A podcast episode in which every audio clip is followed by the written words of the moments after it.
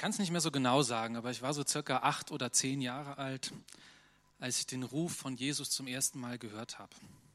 Nee, es war nicht die hörbare Stimme von Jesus selbst, aber es war die Stimme von Magita Klump.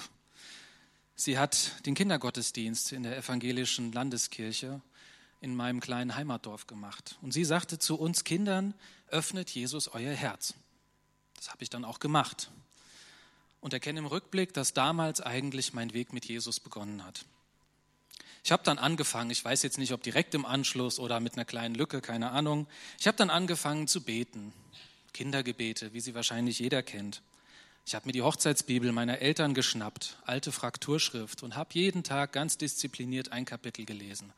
Psalm 117 war mein Highlight und Psalm 119 war echt anstrengend.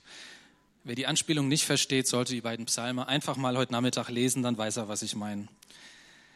Aber ich habe weitergelesen, auch wenn ich zugegebenermaßen die ersten Jahre wirklich nicht viel verstanden habe. Ich habe es aus Pflichtbewusstsein getan und war manchmal abends einfach froh, wenn ich den Haken hintermachen konnte. Genauso habe ich gebetet, natürlich für zugegebenermaßen sehr menschliche Anliegen und viele Gebete sind nicht erhört worden. Aber im Rückblick stelle ich fest, Jesus hat mich in meiner Nachfolge einfach herausgefordert, vor allem ihm weiter treu und gehorsam zu sein.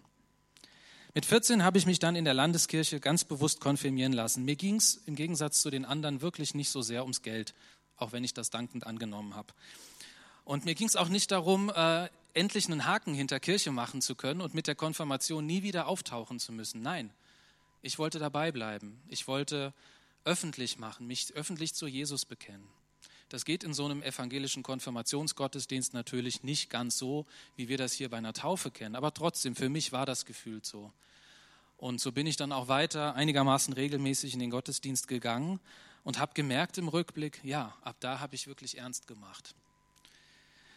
Es folgten dann eine ganze Reihe von weiteren Stationen in meinem Leben. Heute stehe ich hier, 30 Jahre später, und stelle fest, dass eigentlich alle biografischen Schnipsel oder alle Schnipsel meiner Biografie, dass sie immer wieder eine Antwort waren auf den Jesus, der mich mit acht oder zehn Jahren gerufen hat. Eigentlich habe ich nichts weiter gemacht, die 30 Jahre danach, als immer weiter Schritt für Schritt zu folgen, dahin, wo ich den Eindruck hatte, dass er mich gerade führt. Und ähm, ich merke, dass ich auch nach 30 Jahren immer noch ein Lernender bin und dass ich die nächsten 30 Jahre immer noch ein Lernender bleiben werde. Ich sehe, was Gott in den 30 Jahren geändert hat in meinem Leben und ich weiß, er ist noch lange nicht fertig.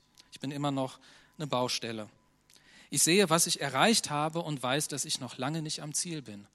Und insofern weiß ich heute, dass es keinen Grund gibt, schlapp zu machen, aufzuhören, sich zurückzulehnen, Caipirinha zu schlürfen und zu sagen, jawohl, ich bin mit der Nachfolge fertig, ich bin ein fertiger Jünger Jesus Christus. Nein, da stehe ich nicht. Es gibt noch viel zu tun. Also möchte ich weiter dabei bleiben. Meine Geschichte soll euch jetzt nicht so beeindrucken. Die Zusammenfassung klingt ganz gut, die Details sind nicht immer so richtig schön.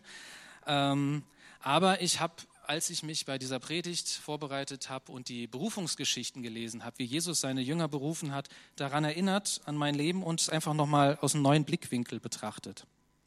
Wusstet ihr, dass Jesus einige seiner Jünger zweimal berufen hat? Manche sogar dreimal, den Petrus. Die erste Berufung, die lesen wir in Johannes 1, 35 bis 51. Jawohl. Am nächsten Tag, das ist der Tag nach Jesu Taufe, da stand Johannes der Täufer abermals da, das ist am Jordan, wo er getauft hatte, und zwei seiner Jünger. Und als er Jesus vorübergehen sah, da sprach er, seht, das ist Gottes Lamm. Die zwei Jünger hörten ihn reden und folgten Jesus nach. Jesus drehte sich aber um und sah sie nachfolgen und sprach zu ihnen, was sucht ihr? Und sie sprachen zu ihm, Rabbi, das heißt Meister, wo wirst du bleiben? Er sprach zu ihnen, kommt und seht. Und sie kamen und sahen's und blieben diesen Tag bei ihm. Es war um die zehnte Stunde. Einer von den Zweien, die Johannes gehört hatten und Jesus nachgefolgt war, das war Andreas. Der findet zuerst seinen Bruder Simon, Petrus, und spricht zu ihm, wir haben den Messias, den Gesalbten gefunden. Und er führt ihn zu Jesus. Und als Jesus ihn sah, sprach er, du bist Simon, der Sohn des Johannes, du sollst ab jetzt Kephas, Fels heißen. Am nächsten Tag wollte Jesus dann vom Jordan nach Galiläa weiterziehen und findet Philippus und spricht zu ihm, folge mir nach. Philippus aber war aus Bethsaida, der Stadt des Andreas und des Petrus, sozusagen eine Bekanntschaft, die man unterwegs aufgegabelt hat. Philippus findet Nathanael und spricht zu ihm, wir haben den gefunden, von dem Mose im Gesetz und die Propheten geschrieben haben, Jesus, Josefs Sohn aus Nazareth. Und Nathanael, ganz bibelkundig, spricht zu ihm, was kann aus Nazareth Gutes kommen? Denn Nazareth spielte im Alten Testament gar keine Rolle. Philippus spricht zu ihm, egal, komm und sieh. Und Jesus sah Nathanael kommen und sagte von ihm, siehe, ein rechter Israelit, in dem kein Falsch ist. Jesus hat das Herz von Nathanael erkannt. Er wusste, dass Nathanael jetzt nicht ein Kritiker von ihm war, sondern ein Bibelkundiger, der in der Schrift nach dem Messias gesucht hat. Und Nathanael spricht zu ihm, woher kennst du mich? Jesus antwortet und sprach zu ihm, bevor Philippus dich rief, als du unter dem Feigenbaum warst, da habe ich dich gesehen. Und Nathanael antwortete ihm, Rabbi, du bist Gottes Sohn, du bist der König von Israel. Nach diesen Ereignissen ähm, am Jordan ging dann Jesus mit seinen Jüngern auf die Hochzeit nach Kana, verwandelte Wein in Wasser, besuchte mit ihnen das Passafest in Jerusalem, wo er ein langes Gespräch mit Nikodemus, dem Pharisäer, hatte, ging zurück zum Jordan, ließ seine Jünger Menschen taufen. Interessanterweise hat er selbst keine getauft.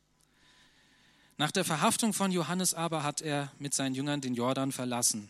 Er selbst ging zurück nach Nazareth, die Jünger gingen in die meisten zumindest zurück nach Galiläa, da wo sie herkamen, an den See Genezareth und gingen ihren Berufen erst einmal weiter nach. Als Jesus dann aber von Nazareth nach Kapernaum umgezogen ist, ja, auch Jesus kennt Umzugstage, da beruft er seine Jünger in Matthäus 4 dann noch ein zweites Mal. Falls das einer mitlesen will, das sind die Verse 12 bis 22. Da nun Jesus hörte, dass Johannes gefangen gesetzt worden war, zog er sich nach Galiläa zurück. Und er verließ Nazareth, kam und wohnte in Kapernaum. Das liegt am Galiläischen Meer oder See von Genezareth oder See von Tiberias, wie es in den anderen Evangelien heißt. Seit der Zeit fing Jesus an zu predigen und zu sagen, die Zeit ist erfüllt und das Reich Gottes ist nahe herbeigekommen. Tut, Blues, tut Buße und glaubt an das Evangelium. Als nun Jesus am Galiläischen Meer entlang ging, da sah er zwei Brüder, Simon der Petrus genannt wird, und Andreas, seinen Bruder. Die warfen ihre Netze ins Meer, denn sie waren Fischer. Und er sprach zu ihnen, kommt und folgt mir nach. Ich will euch zu Menschenfischern machen. Und sogleich verließen sie ihre Netze und folgten ihm nach. Und als er von dort weiterging, sah er zwei andere Brüder, Jakobus, den Sohn des Zebedäus, und Johannes, seinen Bruder, im Boot mit ihrem Vater, wie sie ihre Netze flickten. Und er rief sie, und sogleich verließen auch sie das Boot und ihren Vater und folgten ihm nach. In Lukas Kapitel 5 erfahren wir über die letzte Berufung noch ein bisschen mehr. Da sind noch ein paar Details mehr, aber auf die will ich jetzt nicht eingehen. Ansonsten erfahren wir eigentlich nicht viel darüber, wie Jesus seine Jünger berufen hat. Es gibt noch mal einen kurzen Abschnitt, da beruft er einen Zolleinnehmer, Levi, frei nach dem Motto, komm und folge mir nach, und der lässt einfach alles liegen. Und dann gibt es auch eine Reihe von Jüngern, die Jesus beruft oder die ihm nachfolgen wollen, die tatsächlich in der Berufung scheitern die ihm dann nicht nachfolgen, aus verschiedenen Gründen. Die Texte will ich jetzt nicht vorlesen. Diese Geschichten sind voller spannender Details und Hintergründe, die wir vielleicht auch nicht immer alle so verstehen. Aber um äh, das so ungefähr einordnen zu können, wie das in dieser Zeit damals war mit Jüngerschaft und was das für eine Bedeutung hatte mit Nachfolge, äh, möchte ich einfach noch mal ein bisschen darauf eingehen, was Jüngerschaft und Nachfolge im ersten Jahrhundert war. Ich habe das schon mal in meiner letzten Predigt, die zugegebenermaßen ein Jahr her ist, ein bisschen angerissen und mache das jetzt nochmal. Zur Zeit von Jesus mussten Kinder im Prinzip zwei Ausbildungsstufen durchlaufen. Ab sechs gingen sie in die Bet Sefer und lernten das, die ersten fünf Bücher Mose auswendig. Danach, vier Jahre später, mit zehn, gingen sie in die Bet Talmud und lernten den Rest des Alten Testamentes auswendig und wurden unterrichtet in der jüdischen Kunst des Fragens und Antwortens. Als Jesus mit zwölf im Tempel ist, merkt man, dass er diese Kunst schon perfekt beherrscht und dort die Rabbis auch wirklich zum Erstaunen bringt. Nur die besten Schüler durften dann weitermachen. Nur sie durften dann zu einem Rabbi gehen und sein Jünger werden und bei ihnen lernen, wie man die Tora, das Alte Testament, wie man sie studiert, wie man sie auslegt und welche Auslegungen es schon gibt. Alle anderen sind zurück nach Hause gegangen und haben entweder das Handwerk ihrer Eltern gelernt oder das von jemand anderem vor Ort, denke ich mal.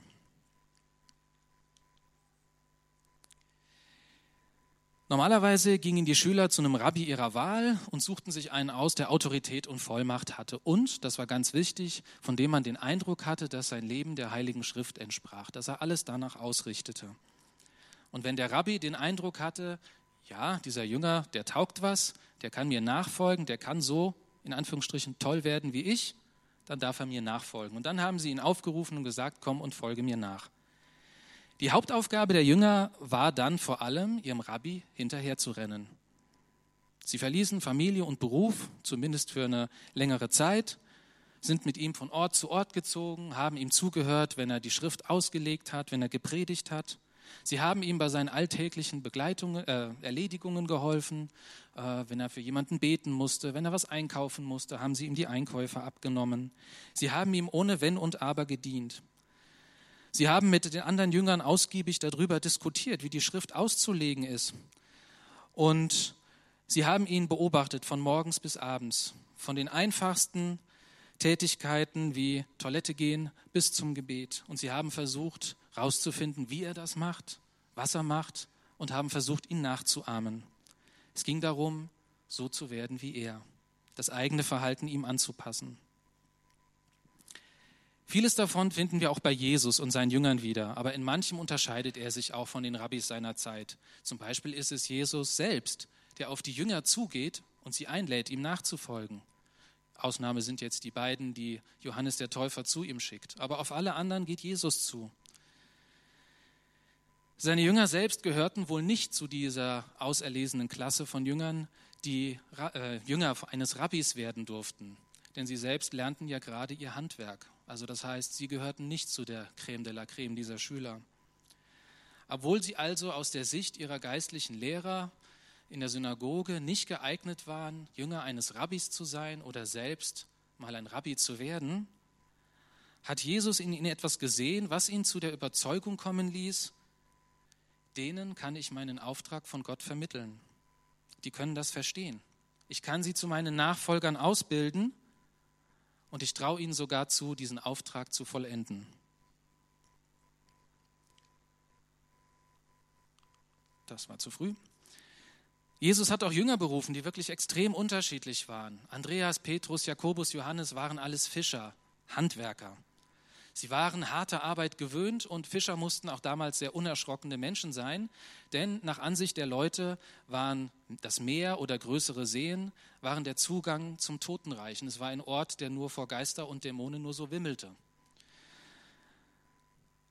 Und andererseits, entgegen der üblichen Meinung, waren Fischer aber sehr gebildet. Sie konnten mehrere Sprachen, sie waren Kaufleute und sie waren zum Teil auch sehr wohlhabend. Also die Eltern von Petrus und Andreas zum Beispiel hatten Tagelöhner. Das war ein mittelständisches Unternehmen und kein kleiner Fischkutter. Nathanael, den Jesus berufen hat, war sehr wohlhabend. Er saß unter einem Feigenbaum, was ein Zeichen für Wohlstand ist. Er studierte dort wohl das Alte Testament, denn das war der übliche Ort, wo man dies tat. Levi war ein Zöllner, der Steuern eingetrieben hat für die römische Besatzungsmacht. Judas wiederum war ein Zelot, ein Widerstandskämpfer genau gegen diese römische Besatzungsmacht. Es wundert uns also nicht, dass es in dieser Gruppe manchmal richtig geknallt hat. Und trotzdem, obwohl sie so unterschiedlich waren, von ihren Voraussetzungen, von ihren Charakteren, hat Jesus ihnen zugetraut, ein neues Fundament für einen neuen Bund zu legen. Sie sind später diejenigen, von denen es dann in der Offenbarung heißt, dass sie die Grundsteine für das neue Jerusalem bilden. Es waren auch Jünger, die noch sehr viel dazulernen mussten. Sie nennen ihn zwar am Anfang Rabbi, Messias, Gottes Sohn, König von Israel, den verheißenen Propheten, aber im Laufe der Evangelien merkt man eigentlich immer mehr, dass diese Titel und die Vorstellungen, die sie damit verbunden haben, ganz andere waren als das, was Jesus von seinem Auftrag hielt.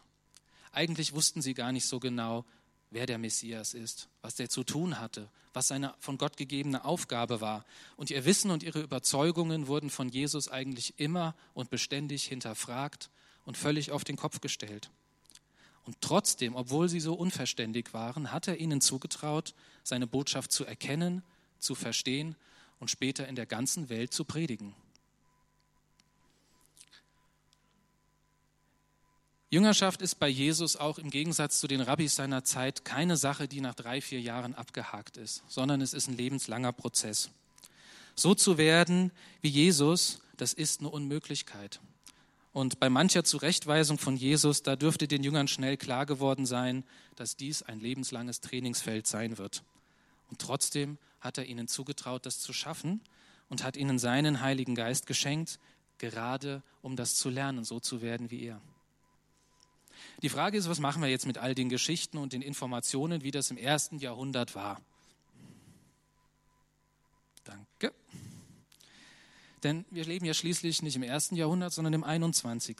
Und ich will mich auf ein paar Punkte, die mir zumindest wichtig geworden sind, begrenzen.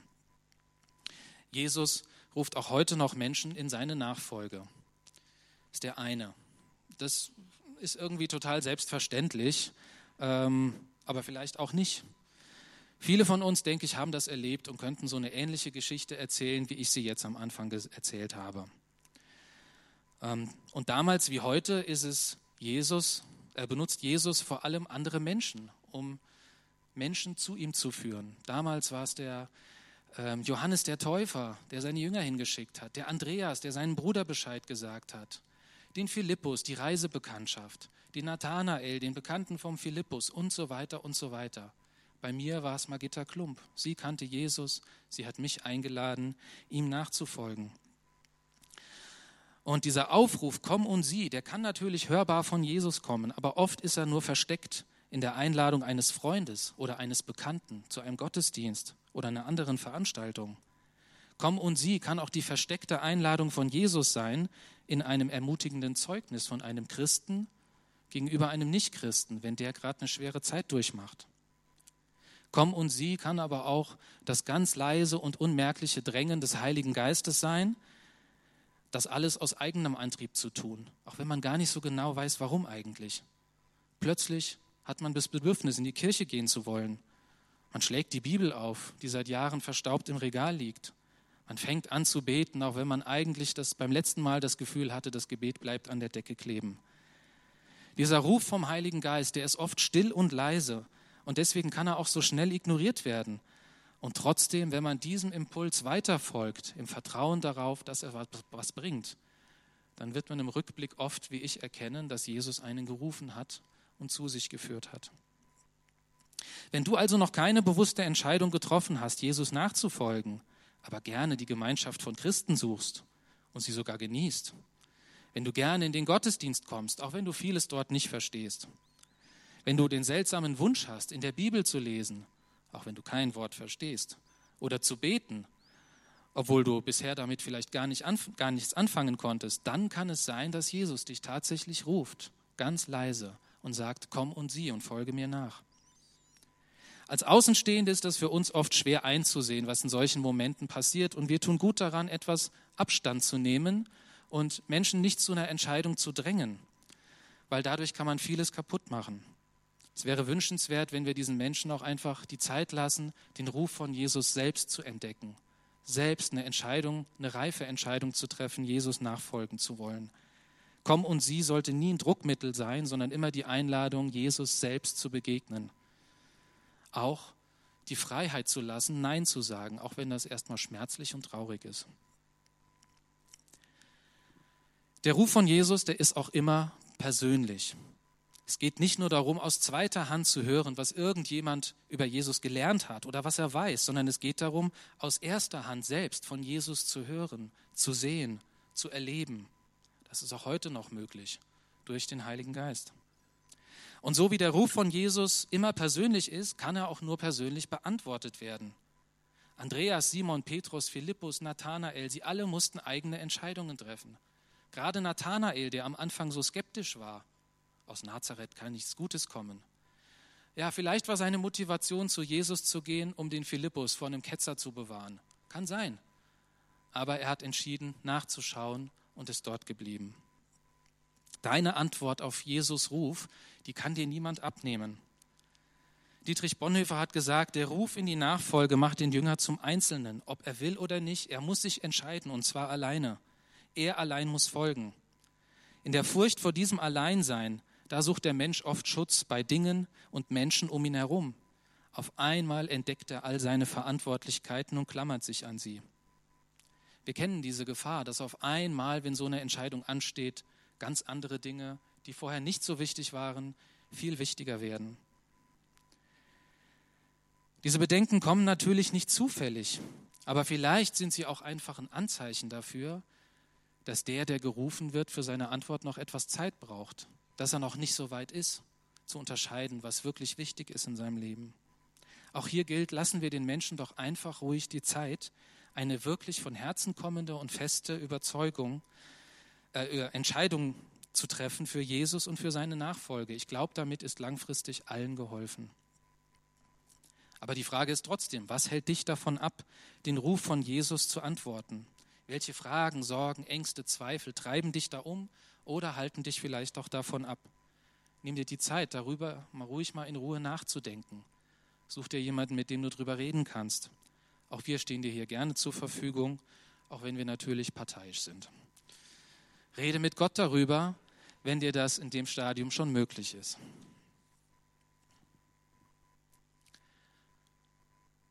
Der Ruf zur Nachfolge, der ist auch voraussetzungslos.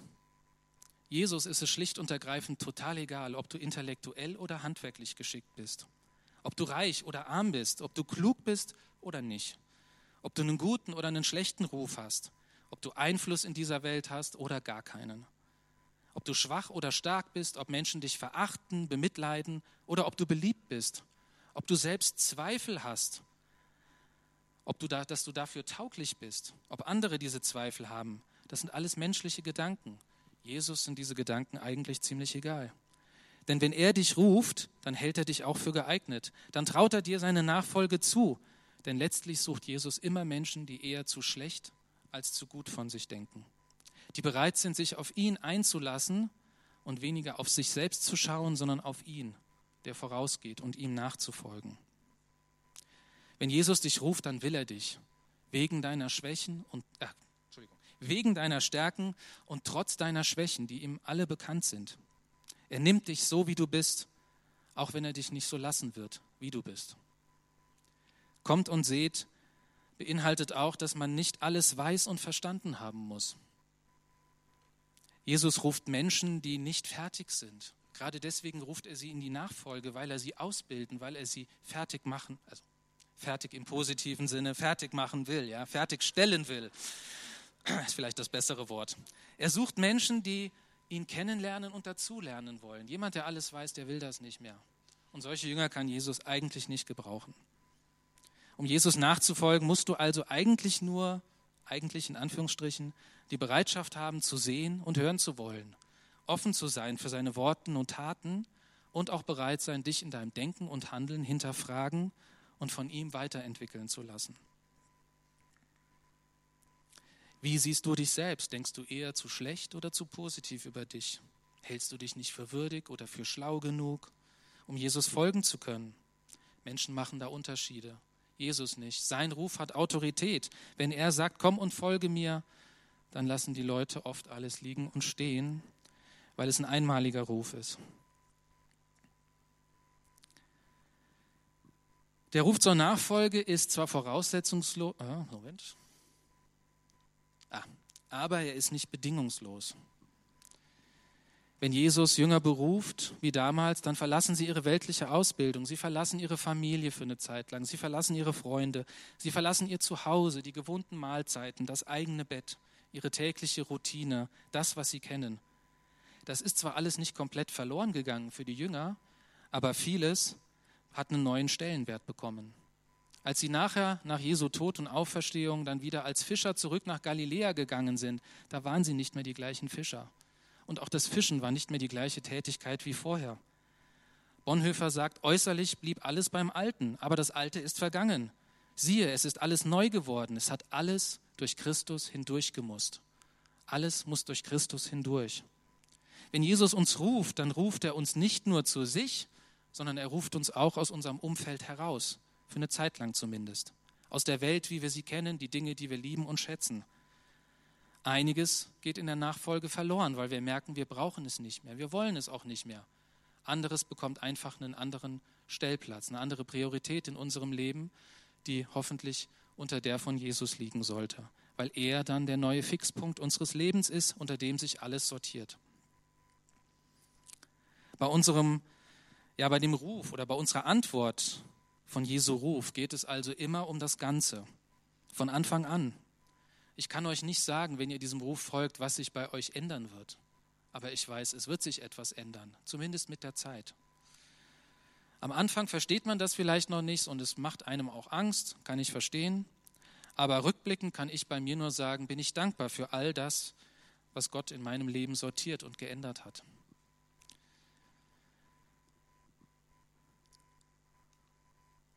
Jüngerschaft und Nachfolge sind nicht verhandelbar. Jüngerschaft oder Nachfolge, ich benutze das jetzt mal für das Gleiche, das ist kein Wahlfach in der Ausbildung eines Christen. Man kann es nicht nehmen oder abwählen.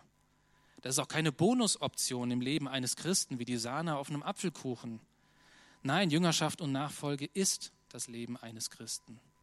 Ohne das gibt es kein Christenleben. Dietrich Bonhoeffer spricht hier von billiger und teurer Gnade. Auf der einen Seite billige Gnade. Das ist Gnade ohne Nachfolge, sagt er. Gnade ohne Kreuz, Gnade ohne den lebendigen, menschgewordenen Christus. Und auf der anderen Seite die teure Gnade. Das ist der verborgene Schatz im Acker, der Ruf von Jesus Christus, auf den hin die Jünger ihre Netze verlassen und ihm nachfolgen. Wenn er jetzt billige und teure Gnade meint oder sagt, dann meint Bonhoeffer keine zwei Möglichkeiten. die eine Variante, die etwas bessere, und die andere, die etwas schlechtere. Für Bonhoeffer ist billige Gnade gar keine Gnade, weil sie einfach nicht mit den Ansprüchen und Jesu Worten vereinbar ist. Es gibt keine billige Gnade. Und teure Gnade ist andererseits die einzige Möglichkeit, Jesus nachzufolgen und ein Christ zu sein. Ein Jünger Jesus ist deshalb nicht die Luxus- oder die Hochleistungsvariante, der getunte Christ, das Besondere, das Außergewöhnliche. Nein, Jünger Jesu ist eigentlich der Normalfall. Man kann schlicht und ergreifend kein Christ sein, wenn man nicht ein Jünger von Jesus ist. Und man kann kein Jünger von Jesus sein, wenn man ihm nicht nachfolgt. Das schließt sich gegenseitig aus. Nachfolge ist der normale Weg, wie ein Christ reift und lernt, Jesus ähnlicher zu werden. Und dieser Weg, den hat Gott für alle Christen vorgesehen. Es ist eine lebenslange Ausbildung, die du nicht abkürzen oder irgendwie umgehen kannst. Da müssen alle durch. Und wer da nicht durchgeht, der wird am Ziel wahrscheinlich nicht ankommen. Nachfolge kann man auch nicht dadurch ausgleichen, dass man sich damit begnügt, Mitglied einer Kirche zu sein, die Bekenntnisse zu kennen, sonntags regelmäßig in den Gottesdienst zu gehen, eine Kleingruppe zu besuchen, sich in der Gemeinde zu engagieren. Versteht mich nicht falsch, das ist gut und richtig. Und wir brauchen Christen, Jünger, die das alles tun. Aber das zu tun ist nur ein Teil von Nachfolge. Es ist nicht das Wesen oder der Kern von Nachfolge und Jüngersein. Denn der Kern von Nachfolge, das Wesen davon, ein Christ, ein Jünger von Jesus zu sein, ist, Jesus besser kennenzulernen und die Erkenntnis systematisch und schrittweise auf das eigene Leben anzuwenden.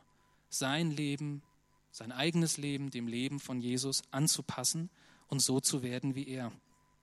Das ist ein Ziel, das Gott für alle Christen vorgegeben hat. Und dieses Ziel, um, und um dieses Ziel zu erreichen, brauchen wir ein ganzes Leben.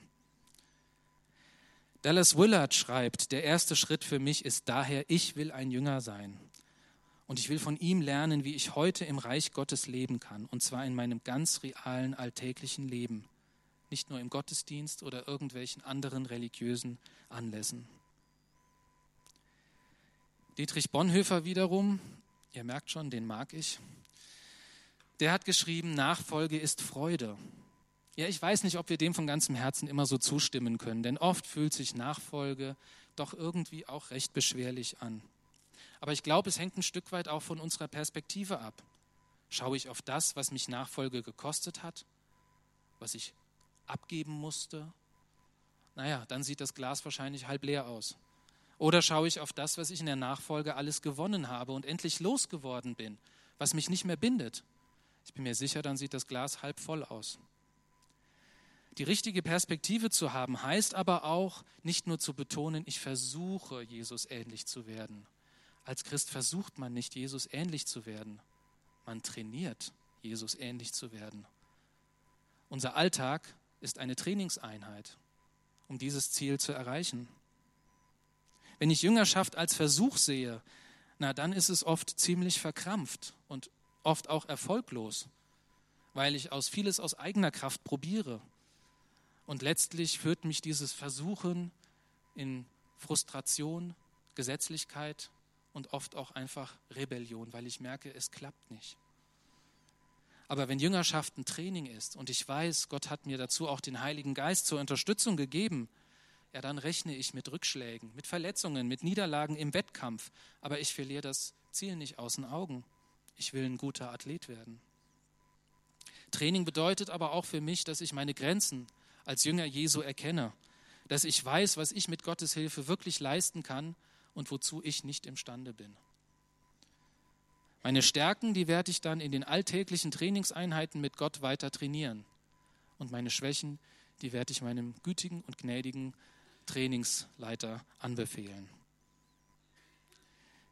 Jüngerschaft und Nachfolge ist deswegen auch Befreiung, und zwar Befreiung von falschen Vorstellungen, die wir Menschen haben oder von falschen Auflagen, die wir äh, anderen machen, wenn sie Jesus nachfolgen. Das Gebot von Jesus ist eben nicht hart, sondern wie Sandra eben vorgelesen hat, sein Joch ist leicht. Deswegen lädt er die Menschen dazu ein. Hart ist es nur für den, der sich dagegen wehrt oder meint, es aus eigener Kraft schaffen zu können. Jesu Gebote sind sanft und leicht für den, der sich bereitwillig darein ergibt, sag ich mal. Jesus fordert nichts von uns, ohne nicht uns auch die Kraft dafür zu geben, es zu tun. Gottes Gebot oder Jesu Gebot, ihm nachzufolgen, das will niemals Leben zerstören, sondern immer Leben erhalten, stärken und heilen. Ich will zum Schluss kommen mit einem Zitat auch wieder von Dallas Willard. Der hat gesagt, Christsein ohne Nachfolge fehlt genau das Leben in Fülle, das Jesus uns versprochen hat. Du bekommst es nicht, wenn du nicht ihm nachfolgst, wenn du nicht beschließt, jeden Tag sein Jünger, zu sein, dich herausfordern zu lassen, dazu lernen zu wollen, dann wirst du dieses Leben in Fülle nicht erhalten. Aber vielleicht eine etwas versöhnlichere Note zum Abschluss. Kommt und seht und folgt mir nach sind immer noch Einladungen. Und ob man eine Einladung annimmt oder ablehnt, das hängt eigentlich oft davon ab, in welchem Verhältnis man zu der Person steht, die einen einlädt. Wer ist Jesus für dich? Letztendlich wird diese Frage darüber entscheiden, ob du bereit bist, dich ihm anzuvertrauen oder nicht. Wenn Jesus für dich eine Idee, ein Gefühl oder eine Institution ist, dann wird deine Antwort anders ausfallen, als wenn du ihn als den Sohn Gottes erkennst, der auch dein Leben erneuern möchte, so wie er alles erneuern wird, was wir in dieser Welt kennen. Und das wünsche ich euch einfach, dass ihr das erlebt.